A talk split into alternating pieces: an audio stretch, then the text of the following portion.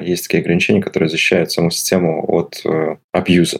Можно сказать, что на данное время это достаточно безопасная штука. Permissionless, как говорится, и trustless. Почему они стоят хоть каких-то денег? Потому что такой прямой связи с реальным миром уже нету.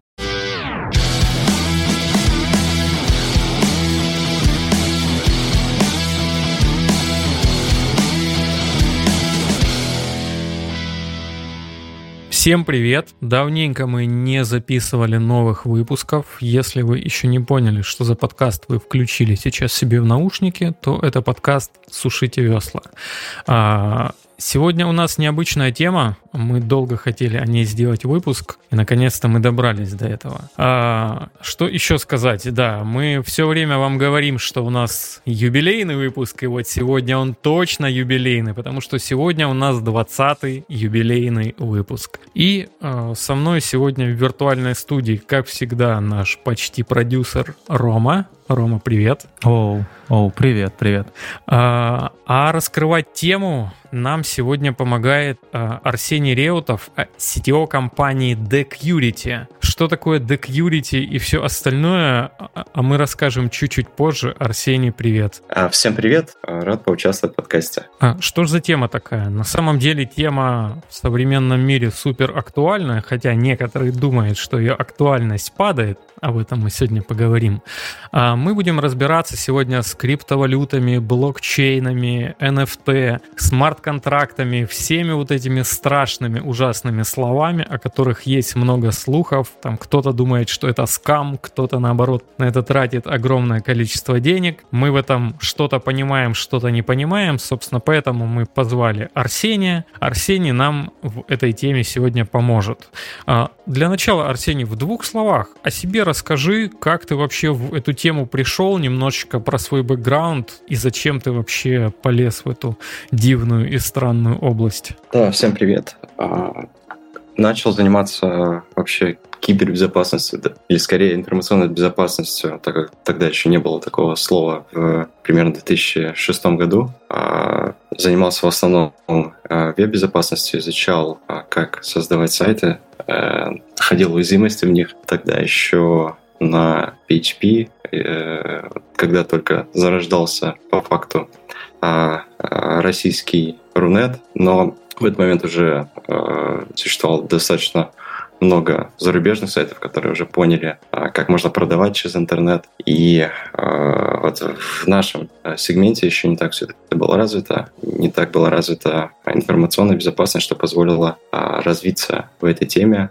и как-то привнести определенный вклад в развитие информационной безопасности вот на таком раннем этапе. А затем, а, спустя многие годы, а именно в 2017 году, а, познакомился с криптовалютами, конкретно с блокчейном Ethereum, Ethereum с, со смарт-контрактами. Мне всегда нравилось разбираться в новых технологиях, и смарт-контракты были одной из тех технологий, которые были на, на тот момент очень непонятными, загадочными, и очень хотелось разобраться, как все это работает. Вот. И вот уже пять лет э, изучаю безопасность смарт-контрактов.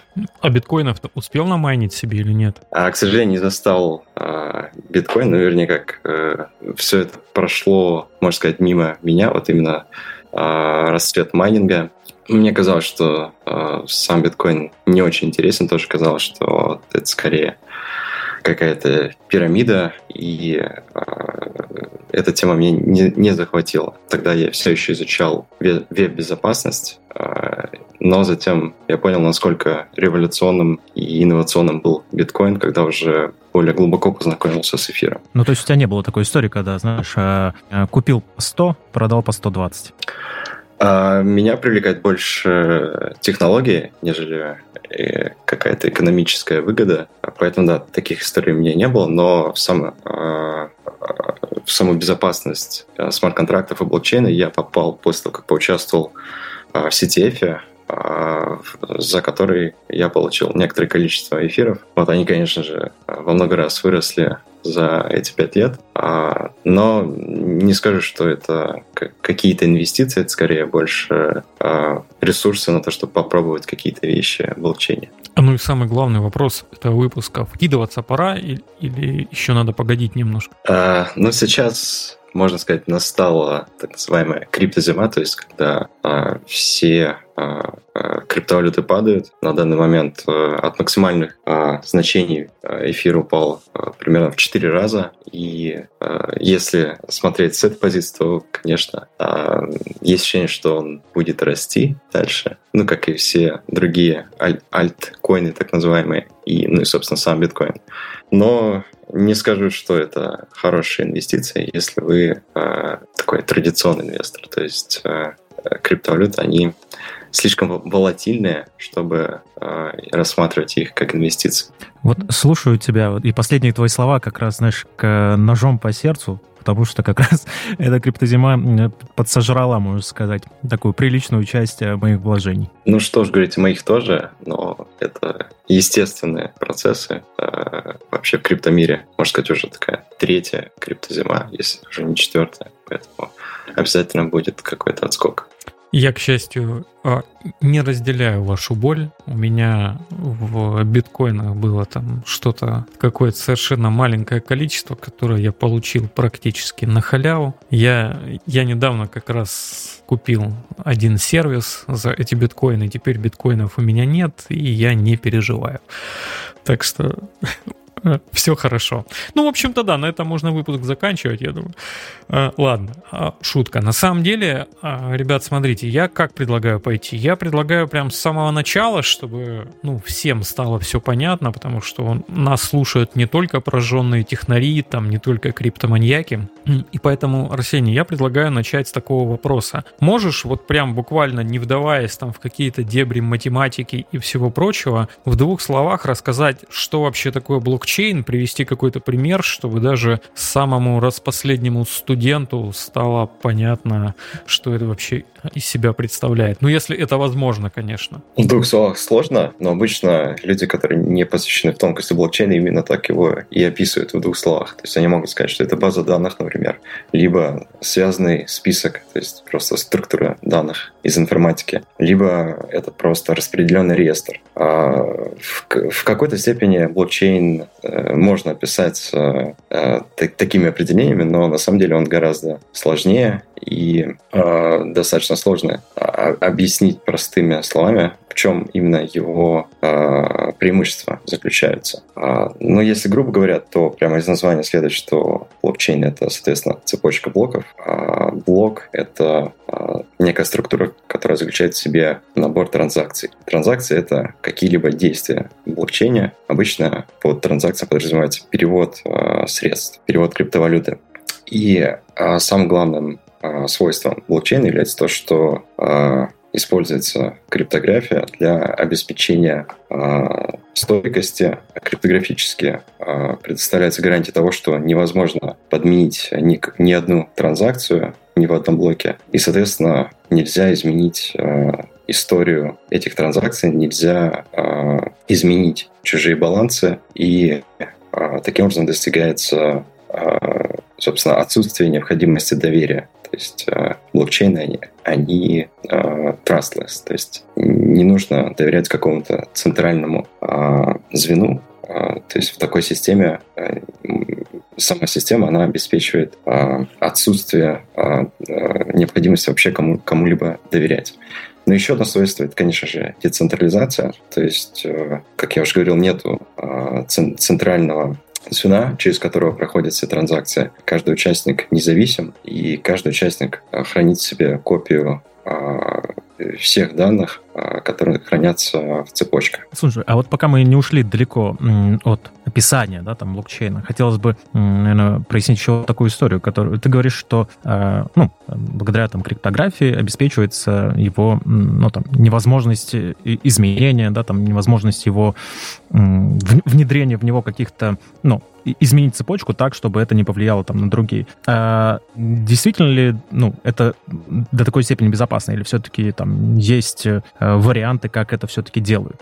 Коллизии какие-нибудь, например? А, ну, если переходить к технике, то все это обеспечивается за счет в основном хэширования, ну, вот именно целостность. То есть хэширование — это необратимая операция, и чтобы э, извлечь э, так называемый pre-image, э, необходимо использовать только brute force, то есть полный перебор всех возможных э, значений, которые могли бы быть э, для данного хэша, вот, что в данный момент э, неосуществимо. Э, в эфире и в биткоине используется SHA-256, поэтому э, на данный момент э, задача полного перебора, она невыполнима на текущих э, э, технологиях, на текущих процессорах. Но, возможно, в будущем с применением квантовой криптографии э, и квантовых компьютеров удастся взломать алгоритмы хэширования. Ну, то есть, если резюмировать, да, для человека, например, который не сильно погружен там, вот, в, в математические части, да, там, или в технические, и он хочет понять, ну, насколько вообще вот эта вот вся история безопасна, можно сказать, что на данное время это достаточно безопасная штука. Да, все верно. Ну, и, и я могу добавить еще так, чтобы совсем уж, наверное, всем стало понятно. А на самом деле алгоритмы, которые, некоторые алгоритмы, которые используются в основе блокчейна, точно такие же алгоритмы используются в банковской сфере там, для разных задач и во многих других сферах. То есть, ну, это безопасно, в общем-то, с точки зрения алгоритмов настолько же, насколько вот безопасна вся, вся банковская инфраструктура, скажем так. Это может быть для тех, кто не хочет погружаться, а просто хочет понять, да, там равенство. Но, кажется, надо все равно сделать ремарку, что это безопасно именно на уровне вот, алгоритмов, но тем не менее хранение, да, там э, и вообще сами проекты э, разные блокчейны имеют разную степень э, опасности, да, то есть и все вы это делаете на свой страх и риск. Да, все верно. То есть сама база, сама архитектура, она обеспечивает надежность, но вот уже все слои, которые идут поверх, то есть это смарт-контракты, а там же могут быть ошибки, которые допускаются программисты. Ну и пользователи блокчейнов, конечно же, тоже могут совершать ошибки при работе с кошельками. Круто, спасибо. А, давайте начнем вот еще с, вот наше путешествие уже. А, мы э, вроде как узнали, э, что такое блокчейн. А, хотелось бы э, теперь вот о чем поговорить. История с вообще там, с криптой, с блокчейном, она, мягко говоря, не нова, да, она с нами уже более, более 10 лет точно, насколько я помню, по крайней мере. Но за это время она, ну, как мне кажется, очень сильно э, преобразилась. И, но, э, опять же, я не уходил в дебри какие-то там э, много лет назад, да, когда там был только биток, а эфириум, по-моему, только, только-только появлялся или о нем только слышали. Вот. Но тогда была такая некая, ну, назовем так, анархия, да, то есть биток был, и о нем знали, наверное, только отдельные какие-то люди, были посвященные, назовем это так. Вот. Как вот за эти годы ну, с твоего взгляда, поменялась вообще вся эта история? То есть осталась ли это анархия или это стало как-то более упорядочено? А, ну, мне кажется, криптоанархисты также остались, а, но, конечно изменения есть. Биткоин появился в 2008 году, это уже прошло более 10 лет, и за это время появилось множество инноваций, и самое главное, это, конечно же, появление смарт-контрактов, то есть программируемых денег. А большим изменением можно еще считать, что помимо энтузиастов э, э, в криптоиндустрию вошли институционалы, то есть банки, какие-то фонды, которые увидели потенциал в крипте, в DeFi, и, собственно, отсюда появляются большие капитализация. Вот в целом о том, что ты сейчас сказал, как раз мы еще чуть дальше поговорим, как раз об участии банков и, эм, и DeFi. Э, я понял, что мы забыли еще вот какую штуку затронуть. То есть мы проговорили, что такое блокчейн, но мы совсем не проговорили, что такое смарт-контракт. Давай вот э, эту нишу тоже заполним. А, да, смарт-контракт — это, наверное, такая самая большая инновация в сфере э, блокчейна с момента появления биткоина. Э, первые смарт-контракты появились э, в блокчейне Ethereum, и э, разница в том, что в биткоине можно было просто, по сути, переводить свои активы, то есть биткоины, другому лицу. А с появлением смарт-контрактов можно запрограммировать абсолютно любую логику. А конкретно в эфире смарт-контракты Тьюринг полный, то есть можно вычислить э, абсолютно что угодно, можно заложить любую логику, но есть, конечно же, ограничения по логике, по именно объему этой логики в смарт-контрактах.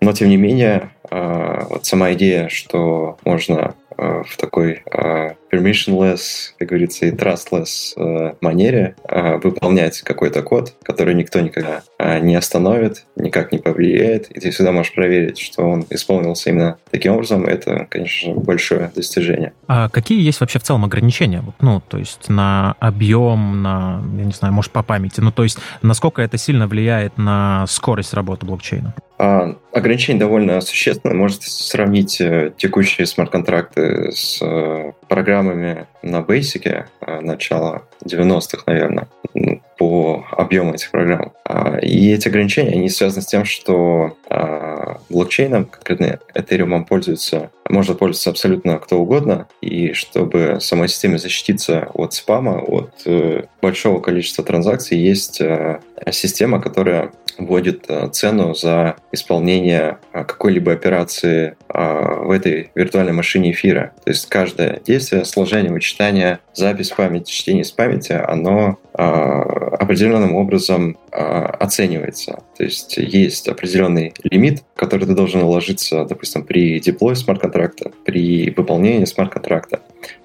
Поэтому на уровне системы есть такие ограничения, которые защищают саму систему от абьюза. То есть нельзя будет как-то ее сделать, допустим, denial of service, то есть сделать атаку отказ обслуживания благодаря такой самозащите. Ты представляешь, Рома, если бы смарт-контракты разрабатывали джависты, то сколько бы им денег пришлось платить за все эти слои абстракции, которые они наворачивают? Да я вот как раз сейчас сижу тоже и думаю. То есть э, я в целом, когда, э, хотел сказать, погружался в смарт-контракты, нет, я в них не погружался, но поверхностно изучал этот вопрос. Э, вот самый первый как раз вопрос для меня, как для человека, который там и на Java писал, и на Kotlin сейчас пишет в основном, э, это как раз-таки, ну, блин, это же программка, программа в программе, да, которая запускается там много раз, э, ну, то есть для каждой операции, этих операций огромное количество. Ну, конечно, для меня это несколько такая удивительно. А, ну, если говорить про конкретную реализацию, то да, есть виртуальная машина, которая исполняет эти программы, то есть смарт-контракты. Ну, ее можно, в принципе, сравнить, если переходить в мир Java и Kotlin с JVM, то есть это такая же виртуальная машина с своими кодами, но в ней есть такая особенность, что каждая операция, она стоит каких-то реальных денег. А, смотри, Арсений, хотелось бы еще вот э, о чем поговорить. То есть э, есть, есть криптовалюты, да. Э, мне, э, наверное, до сих пор не до конца понятно вот что. Почему они стоят хоть каких-то денег. Да, я понимаю, что этот вопрос много раз уже звучал, я много раз видел на него ответы, я читал всяких э, типа умных, типа людей, но ты знаешь, они меня не убедили. Вот я смотрю на все то, что сейчас происходит с криптовалютами, и мне непонятно, почему там биткоин стоит там те же какие-то 15 тысяч долларов, типа, ну, ну, может, ты мне объяснишь, потому что я даже не могу, наверное, подобрать слов, почему люди в это верят. Я вот не верю. Я считаю, что это фантики. А, ну, здесь действуют принципы рыночной экономики. Есть спрос, есть предложение, и нужно понимать разницу между ценой и стоимостью. А конкретно с криптовалютами, мне кажется, что стоимости нет. То есть стоимость — это когда а, можно оценить, ну, допустим, какой-нибудь бизнес по а, стоимости там, станков, э, там, зерна, чего-то реального, физического. В криптовалюте по факту нет э, связи с реальным миром, э, кроме алгоритма Proof of Work, о котором мы еще не сказали. Proof of Work — это алгоритм, который позволяет, собственно, установить э, связь с реальным миром, и, собственно, он э, по большей части обеспечивает э, именно вот стоимость, э, конкретно, допустим, биткоина. А Proof of Work нужен, чтобы обеспечить э, э какие-то стабильные э, промежутки временные э, между блоками, допустим, в биткоине это 10 секунд, и вот этот временной промежуток, он обеспечивается а, самим алгоритмом Proof of Work. И, конечно, самое, одно из самых главных, а, с помощью Proof of Work обеспечивается консенсус. То есть а, именно с помощью него решается задача византийских генералов, то есть когда а, мы находимся в некой системе, где ты не можешь никому доверять, и чтобы а, все а, участники этой системы действовали а, как бы в одном направлении, а, используется Proof of Work. И э, если переходить к технике, сам Proof Work — это факт просто вычисление хэша определенного вида. А, и причем эти условия к хэшу, они изменяются динамически в зависимости от э, так называемой текущей сложности. А, а, соответственно, биткоин и все блокчейны, основанные на Proof of Work, они подкрепляются, ну, по факту транслируются в электроэнергию. Ты должен потратить какое-то количество энергии, чтобы посчитать этот хэш и, собственно, смайнить новый блок. А отсюда возникает а, стоимость. Чем больше участников в сети, тем сложнее быть новый блок, потому что они все борются за а, а, эмиссию новых биткоинов или другой криптовалюты. И, соответственно, отсюда возникает повышенный спрос, становится больше участников, и отсюда возникает стоимость. А могу дальше перейти к Proof of Stake. А там немножко сложнее, потому что такой прямой связи с реальным миром уже нету. Ага. Я можно вот буквально сейчас на секундочку встряну?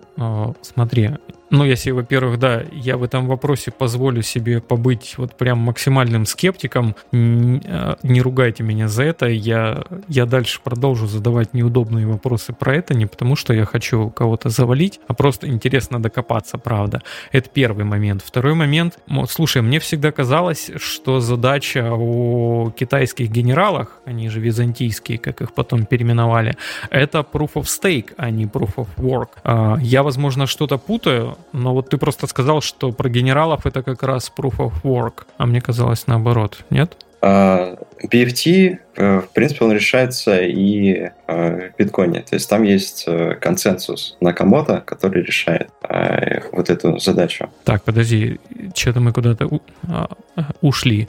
А, а, давай вернемся еще раз. Смотри, ты вначале сказал, что proof of work — это, ну, в общем-то, задача решения консенсуса византийских генералов. А, а мне кажется, что это proof of stake про эту задачу, а proof of work — это про другое. Я не прав или ты ошибся? Мне кажется, что э, э, Proof of Work решает BFT. То есть э, и Proof of Stake, и Proof of Work, они э, как бы нужны для обеспечения консенсуса в этой сети, а консенсус, он подразумевает решение BFT, то есть задача византийских генералов. Окей, а ладно, я на этом настаивать не буду, потому что я в этом не супер большой специалист. А второе, давай, прежде чем мы перейдем к Proof of Stake, я вот какой хочу вопрос задать. А, ты говоришь, что, собственно, стоимость и цена этой штуки обеспечивается тем, кто сколько сжег электроэнергии. Опять же, как я говорил, да, я побуду скептиком, но мне кажется, это так себе достижение, сколько ты спалил электричество. А наоборот, за это штрафовать надо, а не, не цену криптовалюты повышать.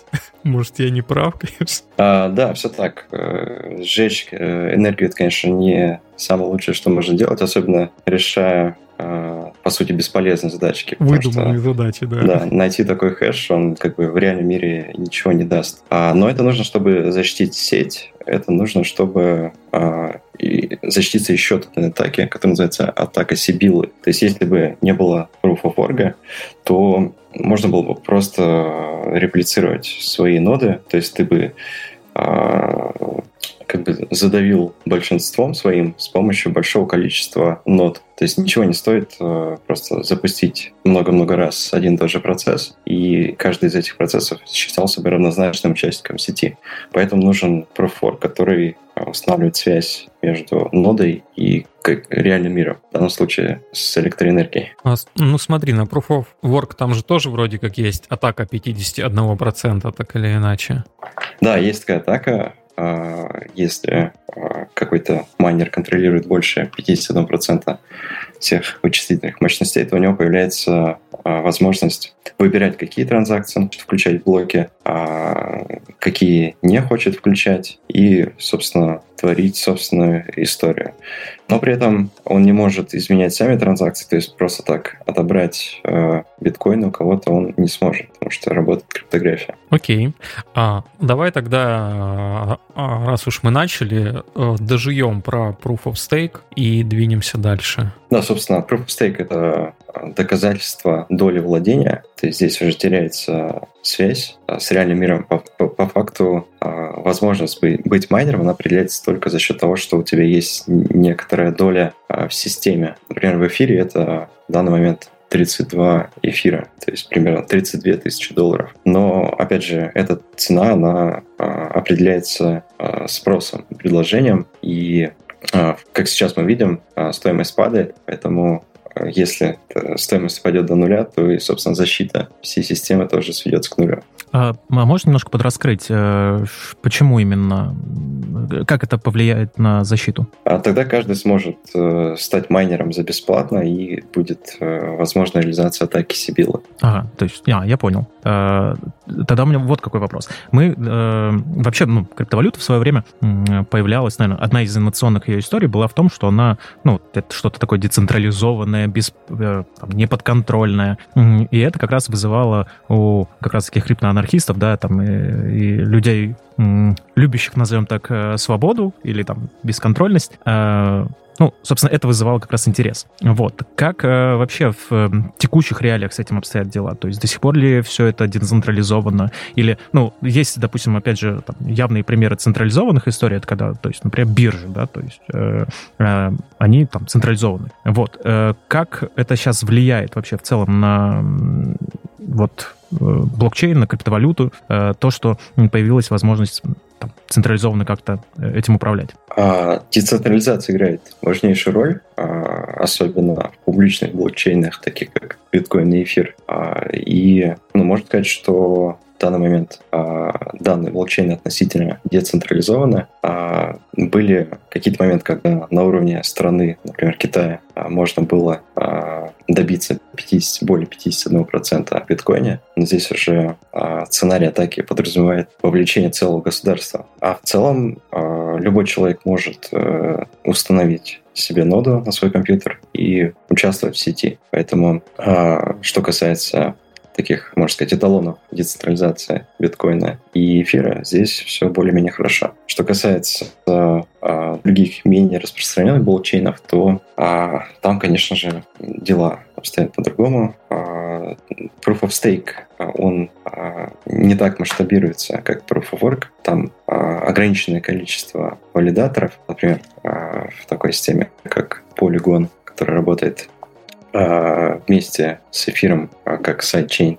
Там я знаю, что только 200 валидаторов, в отличие от тысяч э, участников сетей в биткоине и в эфире. А, поэтому риски децентрализации в остальных сетях, в так называемых альтернативных коинах, она существенна. Ну, а если мы говорим, например, о том, что... Давайте представим ситуацию, да, там, то есть э, у нас вот есть э, децентрализованный биткоин, эфир, а если появится криптовалюта, да, которая будет ну, максимально централизирована, э, будет ли она пользоваться успехом? А если говорить про криптовалюту, то такое определение попадает в все стейблкоины, которые привязаны к доллару. То есть это USDT и USDC, они абсолютно централизованы, несмотря на то, что они работают в эфире и могут участвовать в смарт-контрактах. А, вот как раз говоря, например, о тех же самых стейблкоинах.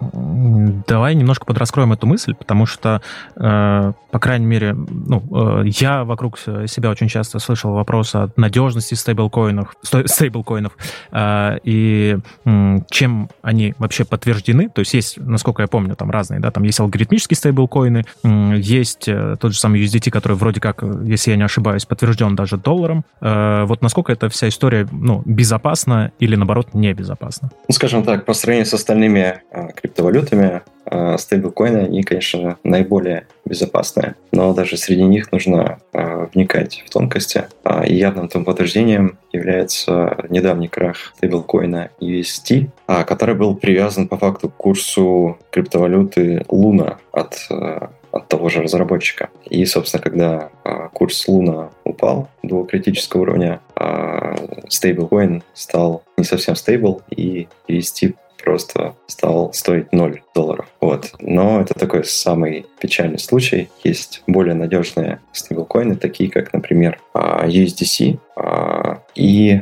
есть еще, наверное, самый популярный на данный момент, это USDT. Они а, ну, такие стейблкоины, которые подтверждаются именно какими-то физическими активами, не работают по принципу того, что каждый выпущенный в блокчейне а, стейблкоин, то есть USDT или USDC, он привязан к а, какому-то физическому активу. Это не обязательно может быть прям кэш, то есть не обязательно доллар, это могут быть а, какие-то акции даже, облигации, там, трежерис американские.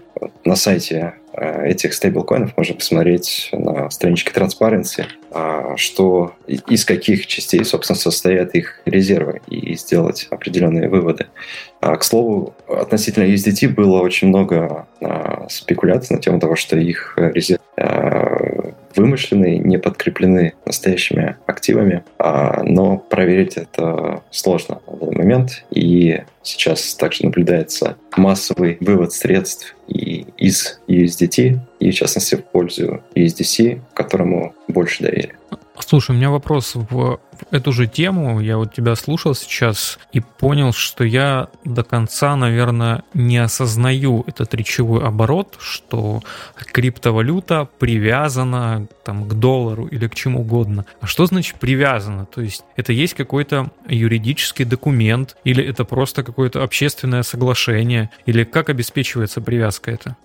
Ну, чисто практически это кнопочка Redeem на э, сайте, допустим, USDT, то есть ты можешь э, свою криптовалюту обменять на реальный кэш. Но это, конечно же, работает не для всех, нужно проходить KYC, там множество различных процедур, не уверен, что вообще э, много людей пробовали это делать, но тем не менее USDT, они говорят о том, что каждый может поменять свои криптодоллары на настоящие. Давайте немножко раскроем просто по поводу KYC, потому что у нас, я понимаю, что у нас все чаще и чаще звучат абсолютно, наверное, непонятные фразы, которые, скорее всего, Арсению понятны просто по дефолту. Вот. KYC — это процедура, когда пользователь, по сути, должен предоставить какую-то информацию о своей личности. Ну, то есть документы, э, да, по-моему, только документы, если я не ошибаюсь. Да, все так. И тут Know мы попадаем... Customer. Да, да. И тут мы попадаем в очень странную, кажется, петлю. Э, вот как раз несколько фактов, которые э, как раз,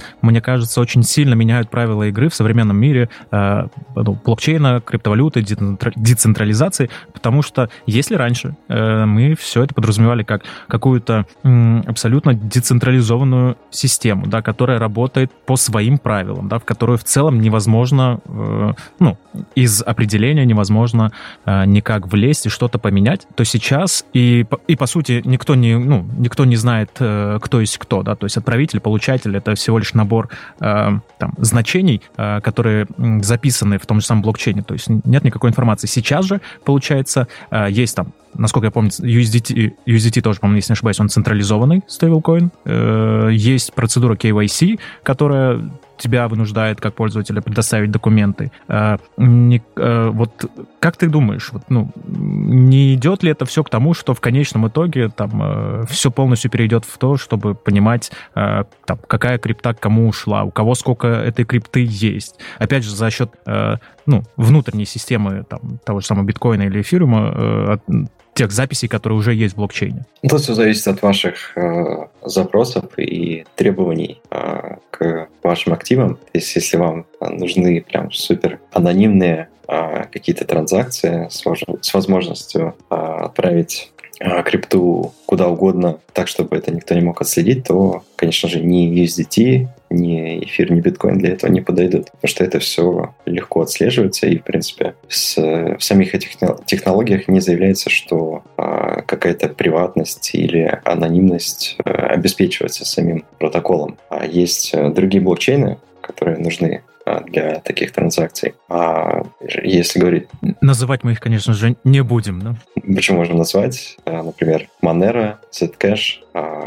Если вы допустим, зайдете на Binance, то вы не увидите этих криптовалют в списке торгуемых, потому что а, они как раз являются приватными и анонимными, и это нарушает а, законы многих юрисдикций, а, и это противоречит, а, конечно, принципам ML, анти-money laundering, то есть э, регулирование в э, поддержки терроризма и вымывания денег, а поэтому этих криптовалют вы там не обнаружите. А если же вы криптоанархисты и, и придерживаетесь э, романтических идеалов, идеалов о децентрализации и анонимности, то такие решения, они для вас. А, вы можете воспользоваться вместо T-бирж P2P сервисами, то есть peer-to-peer, когда вы находите человека в реальном мире, с ним договариваетесь через эту площадку, при этом соблюдая все правила анонимности и, собственно, обналичиваете а, свою крип- криптовалюту на реальный кэш. Ну, на всякий случай проговорюсь, да, что это не является рекомендацией. Вот. Э, так, в ознакомительных целях. Просто так работают эти э, блокчейны. У меня вопросик еще вот прям, а, ну, чтобы осознать окончательно и для себя, и, может быть, это будет слушать кому интересно. Вот смотри, о, о тех же стейблкоинах и замечательной кнопочке Redeem на сайте. А, есть какая-то компания, которая говорит, что вот покупайте наши стейблкоины, они привязаны к доллару, вы можете нажать на сайте кнопочку Redeem, для этого вам нужно отправить нам документы. У меня тут есть минимум два вопроса. Вопрос первый. А, почему я вам должен отправлять документы? Ну, то есть, типа, вы вообще кто? Это первый вопрос, но он может быть не такой важный. Важный вопрос другой. А, что будет завтра, если эта компания внезапно закроется, а, сайт перестанет работать и все? Ну, то есть с биткоином такое теоретически возникнуть не может, потому что это децентрализованная вещь, и он будет там как бы где-то пыхтеть ровно до тех пор, пока это будет интересно вот тому комьюнити, которое в него вкладывается. А если пропадет компания, которая стоит за стейблкоином, а такое вполне может быть, потому что почему бы нет, то я же жаловаться типа никуда не пойду, кому я буду писать? В спортлото? Вот что ты про это думаешь? Как вообще это все работает? А, ну, таких компаний есть, э, конечно же, юрлицо э, в какой-то юрисдикции. А, и если такая компания вдруг испытывает проблемы, а, есть, кстати, такие опасения насчет ESDT, то такая компания будет отвечать по закону. Существует э, комиссия по ценным бумагам в США, которая отслеживает деятельность компаний, которые выпускают стейблкоины. Поэтому они вполне себе могут наказать Tether или Circle, если они будут действовать как-то не так. Ну, если эта компания там находится в юрисдикции США, а не зарегистрирована где-нибудь на Каймановых островах или где-нибудь еще. А, да, здесь тонкие юридические моменты. А, в таких юрисдикциях, конечно же, более ослабленные правила в отношении криптовалют. И, но, но правила все же есть. То есть такая компания не, не уйдет безнаказанно, если она просто а, начнет кидать людей. Остается поверить. Да, хочется верить. А следующую, э, следующую тему, которую я хотел бы немножко подраскрыть, это такие магические четыре буквы, которые все чаще и чаще э, появляются во всех там историях про криптовалюту, это DeFi. Вот. Э, Арсений, можешь немножко э, раскрыть вообще, что это такое, э, почему это сейчас так популярно э, и вообще чего от этого можно ожидать? Uh, DeFi, Decentralized Finance, то есть uh, децентрализованные финансы, это феномен, uh, наверное, 2019 года, который появился вместе с созданием uh, децентрализованной криптобиржи Uniswap. Uh, собственно, это новое направление финансов, которое работает на блокчейне, которое позволяет а, без привлечения третьих сторон а, совершать финансовые операции. То есть можно менять одну криптовалюту на другую без участия криптобирж. Можно давать в долг, можно стейкать свои токены. А, есть реализация даже опционов, то есть все, что используется в традиционных финансовых инструментах, большинство из этих штук можно сделать и в DeFi. Плюс какие-то новые вещи, постоянно идут э, э, новые эксперименты. Так а почему вообще сейчас это, ну, почему это вообще интересно? И есть ли вообще у этого какое-то, ну, понятное э, будущее? А интересно, потому что не нужно отправлять никуда свою криптовалюту. Здесь устраняется условный Binance, можно напрямую через смарт-контракт обменять, э, допустим, одну криптовалюту на другую, а, и такая вот э, trustless концепция, она очень привлекательна для нового поколения финансистов, которые знакомятся с блокчейном.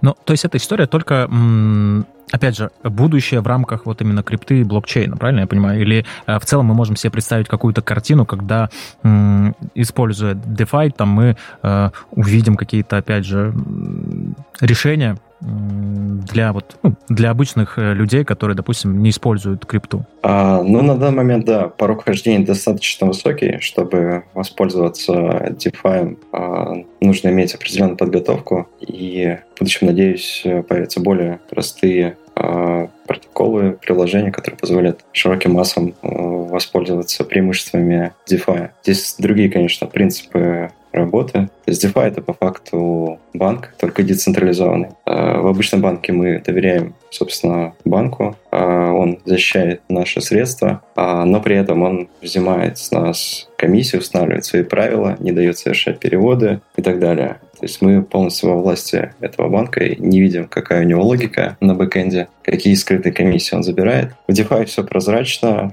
можно проаудировать любой смарт-контракт, и самое главное, тебя никто не может остановить, когда ты хочешь сделать какую-либо операцию. А как ты считаешь, обычным банкам интересно в это идти? То есть стоит ли ожидать а, появления каких-то криптопродуктов или DeFi направлений или там дочерних компаний у текущих банков, которые существуют? Например, возьмем российские банки, ну там какие-нибудь известные технологичные. Э, насчет российских банков пока не слышал, но зарубежно активно интересуется. Морган Чейз, по-моему, э, имеет даже подразделение э, по DeFi. Банки, да, видят в этом будущее, но чисто идеологически DeFi, он, конечно, противопоставляется банкам. Здесь смысл DeFi в том, чтобы от них избавиться по факту. Ну, ну это же знаешь, э, как это, когда от тебя хотят избавиться, может быть, надо как раз взять всех, переиграть. А, а мне кажется, для банков это будет классное направление, чтобы, типа, знаешь, остаться на плыву. Ну То да, мы такие... не можешь побить, надо возглавить. Да-да. Да-да-да.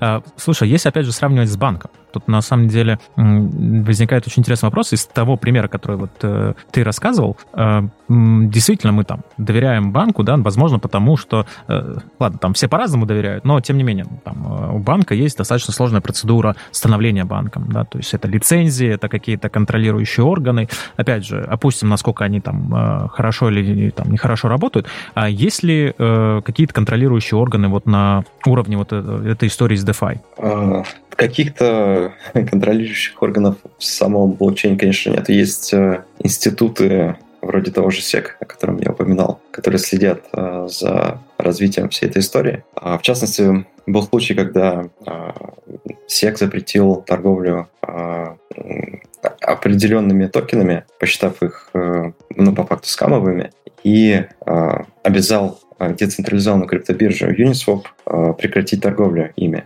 А Uniswap — это децентрализованная платформа, которая чисто физически не может э, убрать а, эти токены, потому что любой человек может просто отправить транзакцию в смарт-контракт, и эта транзакция исполнится. А, ну, то есть потому и что они там уже просто есть. Да, потому что код уже опубликован, его нельзя изменить. А, и сама сеть эфира, она поддерживает э, состояние, она исполняет э, транзакции, и а, как сам эфир себя а, о себе заявляет, это а, unstoppable компьютер, то есть компьютер, который невозможно остановить. Ну и, соответственно, в этом случае Uniswap просто убрал эти токены из э, фронтенда, то есть по факту просто удалил эти токены из HTML кода, а, ну, вернее, написал JavaScript код, который проверяет по блоклисту эти токены и просто их не отображает.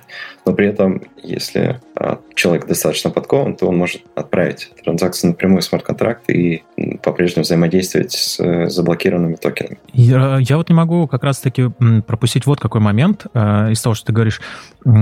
Как раз теперь хочется поговорить немножко о э, такой штука, как вообще безопасность вот этого всего мероприятия. Тем более э, ты как человек, который, да и, скажем так, вы с Артемом как люди, которые не последнюю роль занимаете э, в области безопасности, ну и как минимум э, достаточно хорошо в нее погружены. Вот хочется узнать, насколько вообще эта история безопасна, потому что, ну, опять же, мы знаем, что есть такие коины, да, которые являются там скамом. Простота ну, условная простота э, создания своего коина, она тоже, думаю, играет в эту роль. Вот э, насколько сейчас э, вообще эта история безопасна? А, можно сказать, что в сфере DeFi до сих пор дикий запад, то есть каждый может создавать свои криптовалюты в DeFi каждый сам себе центробанк. То есть можно минтить любое количество валюты, и цена будет определяться э, спросом. А этот спрос можно достичь э, разными способами. Поэтому на 90% можно сказать, что вокруг скам, и нужно быть действительно очень осторожным. А что касается смарт-контрактов, то здесь дела тоже не очень простые. А существует э, множество уязвимостей, которые можно очень легко допустить, особенно в языке Solidity, на котором пишутся смарт-контракты в эфире. И пока что инструментарий он не достиг уровня, чтобы а, еще на этапе разработки предотвращать а, такие уязвимости. Ну и в основном эти уязвимости, они логические. То есть э, хакеры находят специальные условия, э, с помощью которых они ломают логику и э, выводят э, токены из децентрализованных протоколов. А скажи, пожалуйста, вот насколько вообще в инфобез вот этой всей крипты легко вкатиться? То есть мне очень понятна история там по аудиту безопасности каких-нибудь бирж. Ты открываешь сайт в Burp е, это обычный вебчик, пихаешь туда кавычку и заверте.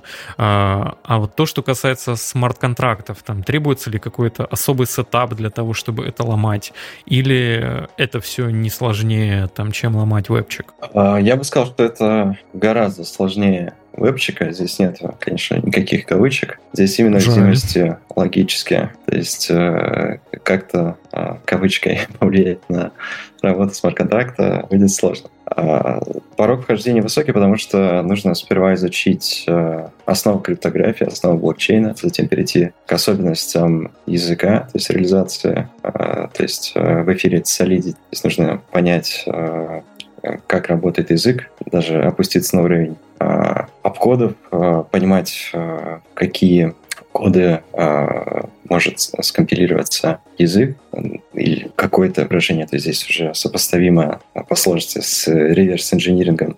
Затем нужно перейти уже к более э, высокому уровню, то есть нужно понимать логику DeFi приложений. Особенность DeFi в том, что смарт-контракты являются composable, то есть их можно переиспользовать, они друг с другом взаимодействуют. И когда ты пишешь смарт-контракт, ты должен учитывать возможности других смарт-контрактов, других протоколов, uh, других стандартов. То есть ты, твой код он существует не изолированно, а вот в этом окружении и очень часто ошибки возникают из-за того, что не учел а, как бы, все условия, в которых ты работаешь. А, скажи, пожалуйста, вот ты, если финализировать историю с безопасностью, а, вот ты говоришь, что очень высокий порог входа в это, а что там с оплатой? Ну, то есть, а, типа найти багу в каком-нибудь смарт-контракте, а, насколько это дороже, ну, вот в плане денег, для тебя, как для бакхантера, а, чем если найти там XSS на mail.рушечке.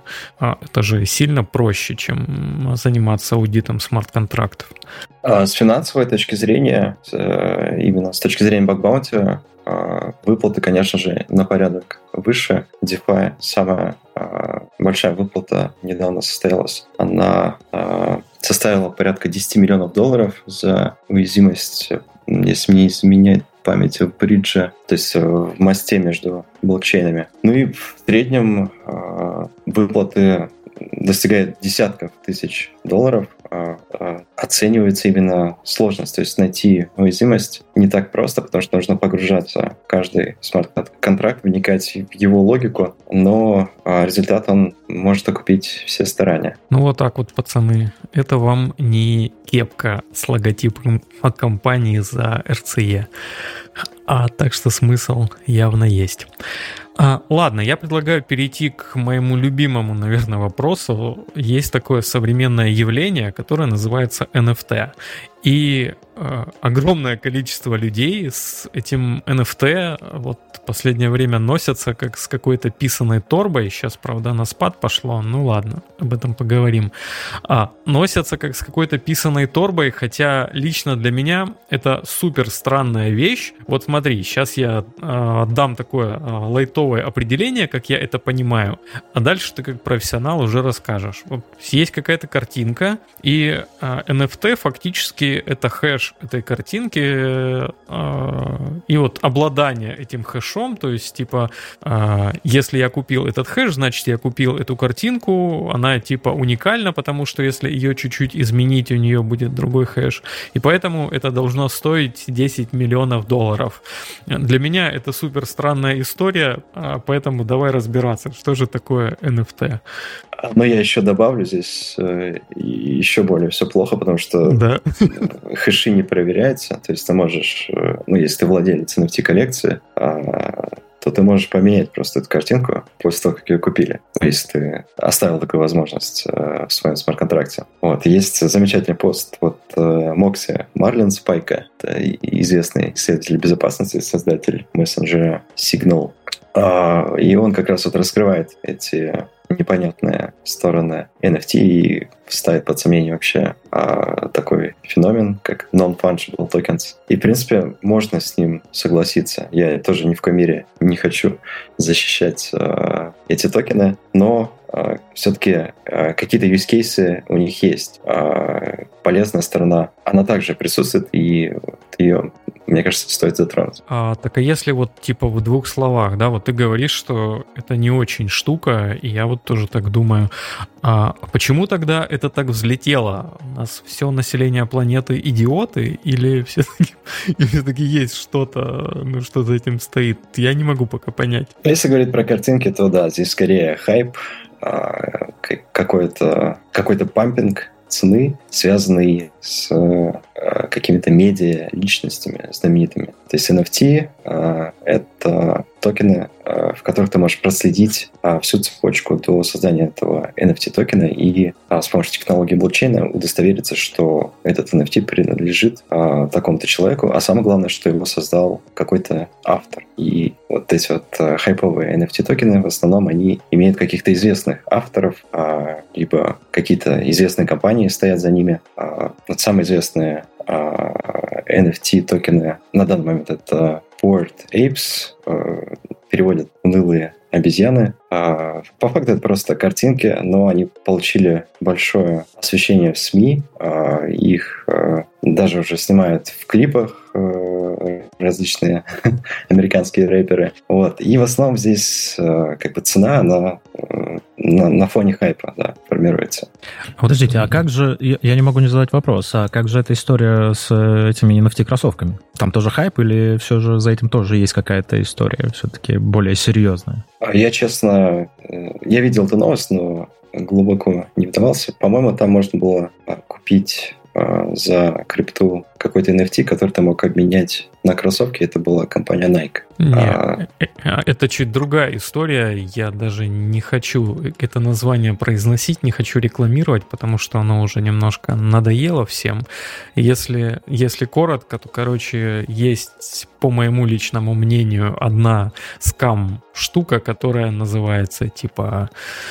Ах, как, ну тебе дают крипту ну, за... Давай, давай. А, тебе дают крипту за то, что ты ходишь, и там ты себе типа покупаешь вот эти кроссовки, там покупаешь на них какие-то апгрейды, какую-то фигню. Одна часть народа просто с этим носится, другая часть народа пытается это дело взломать и себе этих токенов накрутить. Короче, какая, какой-то нездоровый ажиотаж вокруг этой хероборы. Э, и если ты про это не знаешь, это еще раз как бы показывает, что это какая-то ерунда. А, я, я слышал, кажется, слышал, да, Степен, по-моему. Я, честно, не стал вдаваться тоже, понял, что это какой-то скам. Кажется, что даже не стоит тратить время на это. А, ну, ну и хорошо. То есть зря я прикупил, да? Да, напрасно, ровно, напрасно. Ладно, шучу. А, давайте так. Я так понимаю, Артем, тебе эта история не очень нравится. Слушай, мне, а, мне не нравится, когда э, из вполне какой-то обычной вещи, знаешь, делают что-то что-то невероятное и наделяют это какими-то магическими свойствами. Я, собственно, поэтому э, не очень понимаю криптовалюты, да, что типа очень забавно, как это тот, кто придумал продавать MD5 хэши, он, он прям красавчик, мое почтение на самом деле.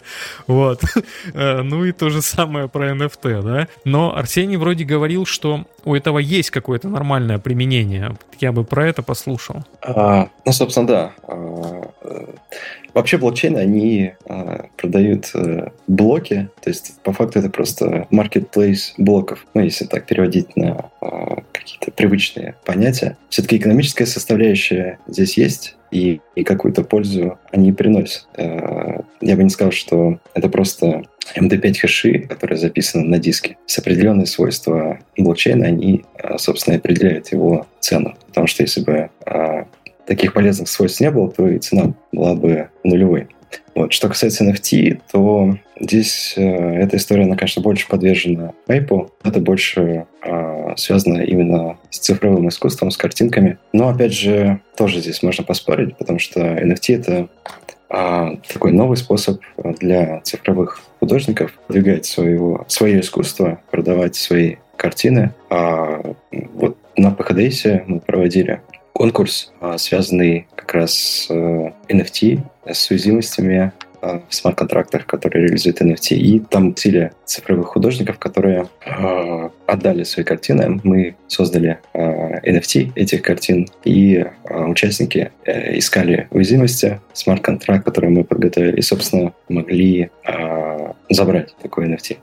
Вот. И э, вот общаясь с художниками, я понял, что действительно для них э, какой-то какой новый способ э, заработать, э, как-то заявить о себе. Потому что с помощью обычных галерей у обычных художников мало шансов как-то пробиться. И сейчас появляется множество новых лиц в искусстве, о которых мы не знали, но они стали известными благодаря NFT. Вот. А что касается полезного применения, то а, если посмотреть именно вот в основу, то NFT это по факту просто оболочка для чего угодно. То есть в NFT можно обернуть а, любой объект. А, чаще всего, ну и больше всего имеет смысл, конечно, с, с, с каким-то цифровым объектом имеет э, смысл это делать. А, например, э, с какими-то цифровыми карточками э, игровыми, допустим. Есть такая известная старая игра Magic the Gathering, э, в которой существует э, коллекция с картами, и этими картами можно играть, э, устраивать турниры, и у каждой карточки есть своя цена. Эти карточки ты покупаешь в американских магазинах, заказываешь из Амазона, и они физические. А NFT позволяет такие карточки перенести в блокчейн, то есть э, можно их минтить, то есть чеканить э, в блокчейне, и при этом ты получаешь полные права владения на эту карточку. И при этом, при этом ты можешь ее перепродать э, кому-то, либо купить у кого-то, отдать в долг. То есть это все тоже программируется в смарт-контрактах. И эти карточки имеют цену именно в этой игре. И мне кажется, это такое э, прям полезное применение. Тоже э, есть коллекция в одной игре. И вот пользуясь, э, играя в эту игру, я понимаю преимущество NFT. Слушай, э, тут понятно, с играми вот с карточками хороший пример, кстати. А, но если попробовать выйти куда-то вот за границы entertainment а, да, и попробовать подумать, а полезно ли это для решения каких-то, ну, назовем это реальных проблем, да, потому что, ну, карточки, а, а, это может быть серьезным увлечением, я согласен. Я не хочу обесценивать ни в коем случае это, но э, типа есть какая-то игра, а есть, ну, там, условно, реальные проблемы, там, глобальное потепление и так далее. А, это я сейчас так набросил. То есть, есть ли у NFT решение каких-то других проблем вот за границами интертеймента, скажем так? А, ну, в целом, а, применение моря просто еще не все исследованы. Как я сказал, это просто оболочка, то есть можно обернуть, э, например, квартиру и продать ее как NFT. Но здесь, конечно же, нужны а, какие-то договоры, которые транслируются в реальный мир. А, вот существует проект, который продает а, недвижимость в Детройте, а, в виде с использованием смарт-контрактов. То есть ты можешь купить какой-то дом или часть дома в Детройте с помощью своей криптовалюты и получать э, пассивный доход от аренды. Вот есть такой сайт. Либо можно с помощью NFT закреплять какие-то права. То есть по факту у нас есть распределенный реестр, мы можем э, с помощью такого объекта э, закрепить свои права на что-то в реальном мире. Ну, это, кстати, звучит интересно. Я все-таки предлагаю чуть-чуть откатиться, потому что, кажется, мы не раскрыли прям одну тему, которую считаю важной в плане NFT. Вот оно взлетело, а, а почему оно сейчас так стремительно упало? Исключительно потому, что пропал хайп? Или все-таки пропало какое-то доверие из-за большого количества скама? Или есть какие-то еще причины? Мне кажется, все это связано с текущей экономической обстановкой в мире, э, в Америке, ну и ну, вообще в мире сейчас. А ну типа не до NFT, да? Да, просто все люди перекладываются в более стабильные, понятные э, активы, и из таких высокорискованных э, инструментов сейчас инвесторы стараются выходить. Да, это очень, очень разумно звучит, кстати. А, и все же, если мы вот попробуем заглянуть в будущее, там типа лет на 10, а, видишь ли ты какие-то подвижки в сторону того, чтобы ну, NFT начал решать какие-то реальные проблемы? Потому что пока это выглядит как игрушка и есть проекты, но просто блокчейну, знаешь, тоже типа там те же 5-7 лет назад я видел все эти красивые истории, читал их в книгах о том, что ну вот-вот сейчас чуть-чуть немножко, и мы на блокчейне начнем делать выборы, мы на блокчейне начнем делать примерно все, и, и заживем, и будет хорошо. И что-то пока вот и не там. А, как ты думаешь, у NFT есть какое-то будущее вообще? Или это, скорее всего, в ближайшие там 10 лет так и останется какой-то игрушкой? А, мне кажется, будущее, несомненно, есть. А, все еще продолжаются эксперименты. Как я сказал, сейчас получает развитие GameFi, то есть Game Finance, а пробует э, сочетать NFT не только с картинками, но и с музыкальными произведениями. А, ну и, в принципе, тут полет фантазии не ограничен. Вот, поэтому мне кажется, что будущее определенно есть. Ну, как и блокчейна в том числе. Уже многие государства э, не только присматриваются, но и активно внедряют технологии блокчейна. Э, можно вспомнить э, электронное гражданство Эстонии, которое работает на базе блокчейна. А, такая страна, как Сальвадор, вообще полностью перешла на биткоин фактически. А, поэтому, мне кажется, в будущем а, блокчейн точно не умрет. Э, я думал, ты сейчас скажешь, что такая страна, как Сальвадор, вообще полностью трансформировалась в блокчейн. Ну, пока еще не успели. Слушай, мне, знаешь, еще что интересно? В целом, вот мы, как э, люди из области программирования, хочется понять вот какую историю. То есть э, многим понятно, как, э, что из себя представляет там Java, ну, в той или иной мере, да, там Java-программисты, их много, там JavaScript-программисты, там их много.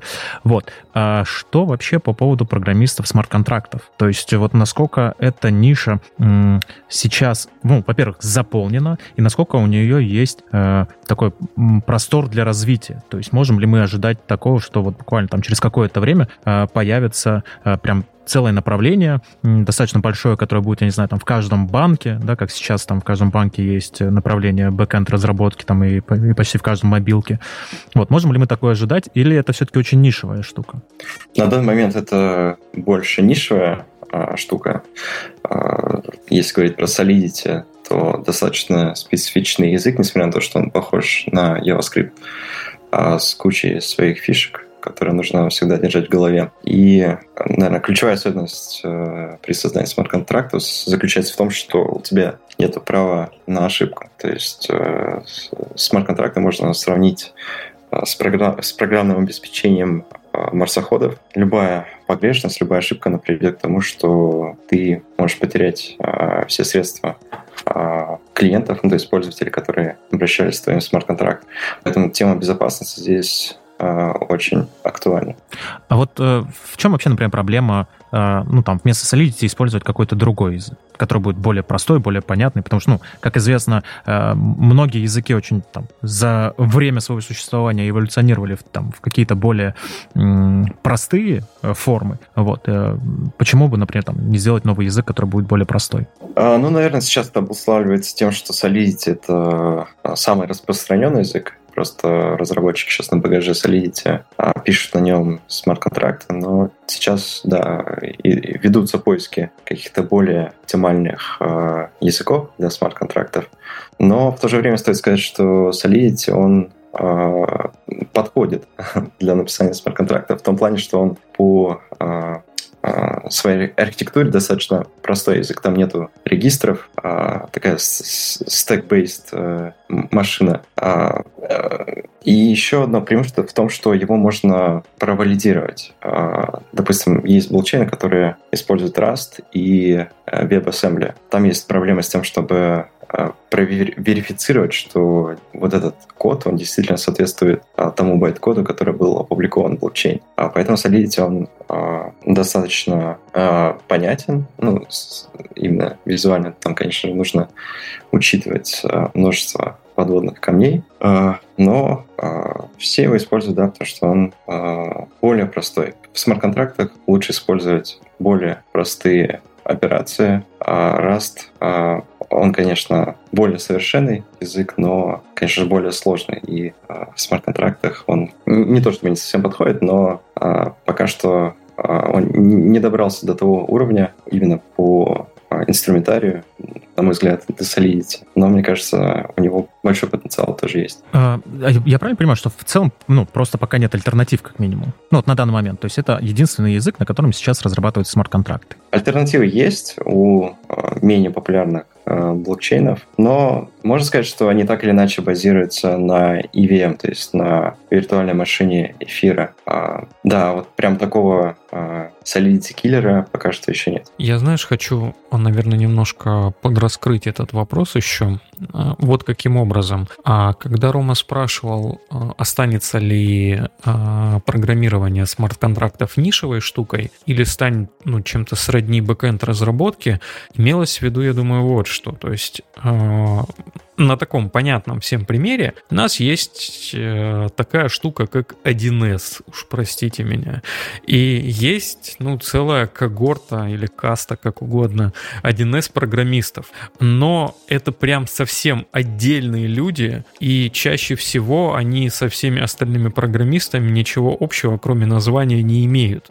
А, и это понятно почему. А, потому что 1С, она решает строго определенную задачу на строго определенном поле. Э, то, что касается смарт-контрактов, а пока что, ну, опять же, есть строго определенное поле, да, там какие-то криптовалюты или около них, и вот есть программисты Solidity. Но если вспомнить вот то, что я когда-то читал там про эфириум и про его будущее, про это будущее я читал тоже лет 5-7 назад, о том, что когда-нибудь нас ждут заправки, на которых будут будут работать смарт-контракты, э, и которые тебе будут бензин выдавать, там, типа, за эфир и все такое прочее. И вот если это будущее произойдет, кажется, что программирование смарт-контрактов может вполне себе стать не нишевой историей, а достаточно такой общей. Ну, то есть, как сейчас ищут бэкэнд разработчиков, а точно так же будут искать и программистов там смарт-контрактов. Этаких, знаешь, программистов новой эры. Что ты думаешь про это? Или все же ты считаешь, что это как было, так и останется а, нишевой штукой и не сравнится там с такой областью, как там бэкенд разработка или фронтенд разработка? Ну, мне кажется, в будущем, конечно же, получит э, больше распространения а, написания смарт-контракта, больше людей а, научатся это делать, и в данный момент, прям если смотреть по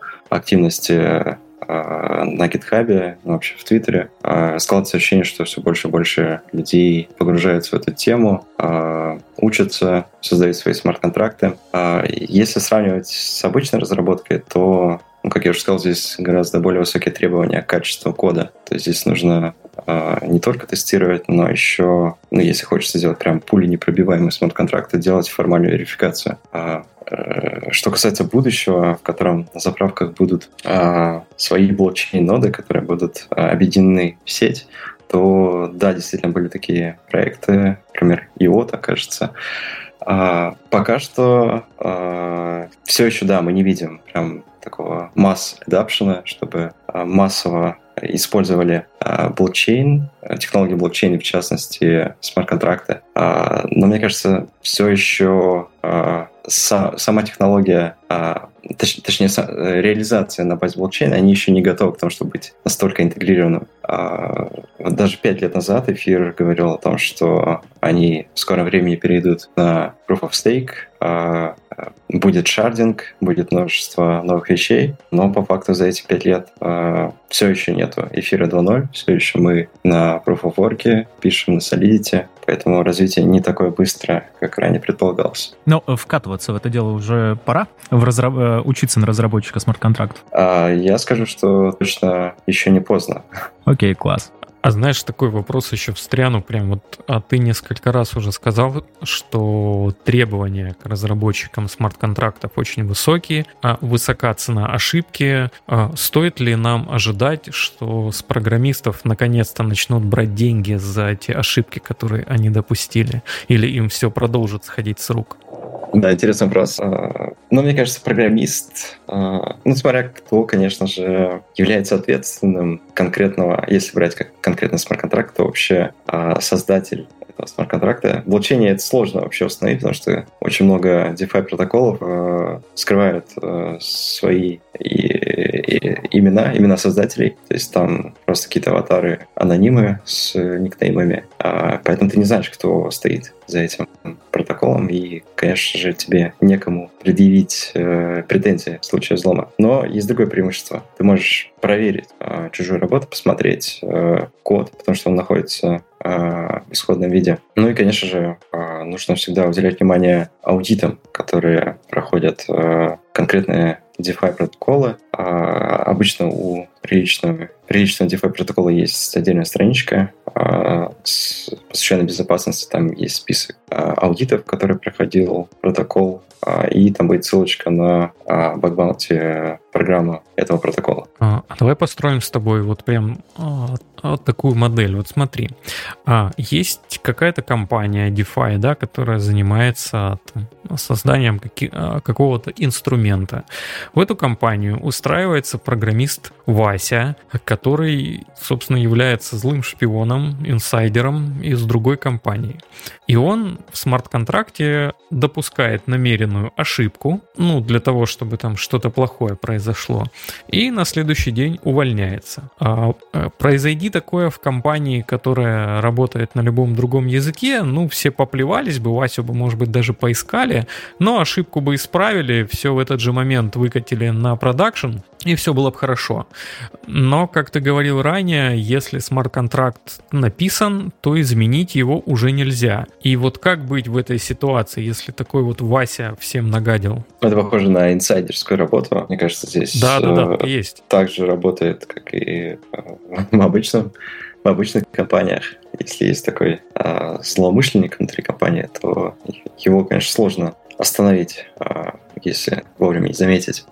А что касается DeFi, то тут надо сделать уточнение, что, конечно, тот код, который мы видим в блокчейн Explorer, например, на Etherscan, а он в исходном виде, но а, есть а, различные архитектуры, которые позволяют апгрейдить смарт-контракты. То есть при обновлении с использованием архитектуры с прокси можно обновить имплементацию контракта и, собственно, когда ты обращаешься по старому адресу, там уже будет а, новый код. С этим связаны, кстати, и риски да, централизации. То есть, опять же, злоумышленник может поменять имплементацию, заменить ее на свою, и тогда уже тоже могут быть плохие вещи для тебя как клиента. Да, я просто помню какую-то страшную историю, как э, в одной компании что-то там произошло, то ли они ошибку сами допустили, то ли как-то что-то там, э, я уже не помню, суть давно было, а, но суть была в том, что у них э, начали утекать э, деньги. Это, по-моему, с эфиром была история, не знаю, ты знаешь, нет. И они ничего не могли с этим сделать. То есть они буквально сидели и смотрели, как у них э, утекает бабло. Ты слышал об этом или нет? А, боюсь ошибиться, но, в принципе, я представляю, да, что такое действительно возможно, если контракт э, не подразумевает э, возможность апгрейда, то тут, конечно, уже ничего не поделаешь. То есть такая ошибка будет фатальной. Вот так вот. Да, ну, да, в общем... Я, да, это да, примерно да. так, как э, недавно э, обладатели Луны, смотрели, как утекают деньги. Очень жалко. Ну, я предлагаю на этой супер позитивной ноте а наш, Очень. Выпуск, да, наш выпуск заканчивать. Я надеюсь, что все наши слушатели а, выводы какие-то сделают для себя. От себя я хочу сказать так, что, ребят, особенно если вы хорошо разбираетесь в технологиях, а, надо на все вещи, связанные с криптой, смотреть очень внимательно, потому что очень легко впасть в такое состояние, что типа, ну, я же разбираюсь, я же тут типа программист или там хакер или кто-то еще, и можно очень сильно попасть, потому что э, в этой области есть очень много деталей, о которых вы можете не знать. Э, но я надеюсь, что наш выпуск э, немножко приоткрыл завесу тайны над этой областью, поэтому давайте прощаться, заканчивать. Всех благодарю, что нас послушали. Всем пока. Пока. Счастливо.